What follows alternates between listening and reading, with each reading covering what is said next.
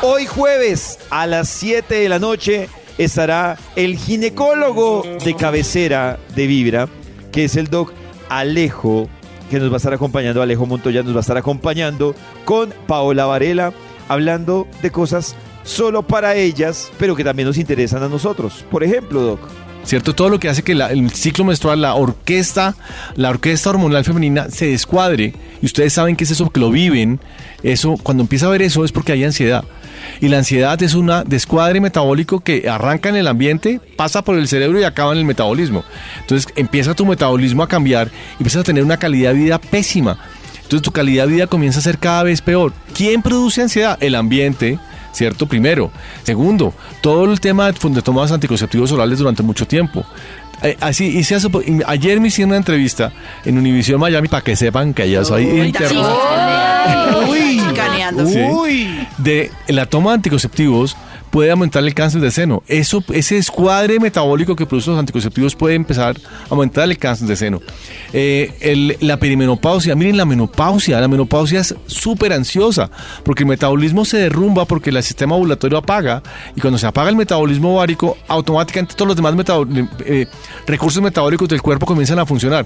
Miren, es tan simple como esto. Uno tiene dos rutas metabólicas. O el enelco densa, que es la forma rápida de hacer energía, y cuando se va la luz, ¿qué pasa? Prende, pre- prende la planta eléctrica. Prende la planta, mi amor. La planta eléctrica es el cortisol. Ok. Es esa hormona que genera energía de forma en picos, pero genera mucho, pero genera muchísimo, eh, digamos, smoke metabólico y empiezo a tener todo tipo de problemas. Entonces la ansiedad es una cosa física.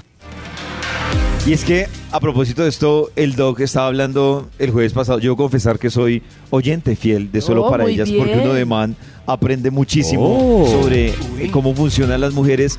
Y él hablaba de, eh, lo, lo hemos hablado acá, que las mujeres hoy en día, en este tema de la liberación femenina y el cuento del empoderamiento, pues claro, la mujer tiene las responsabilidades que tenía antes, más las que se puso en la actualidad. Claro. Y eso termina Karencita influyendo también en cosas como son su salud, porque realmente la mujer no soltó nada para coger algo, sino que le- se le sumó a las cargas y a las responsabilidades que ya tenía en su rol de mujer. Entonces terminó carga de más cosas que terminan afectándola en su salud sexual y en su salud reproductiva.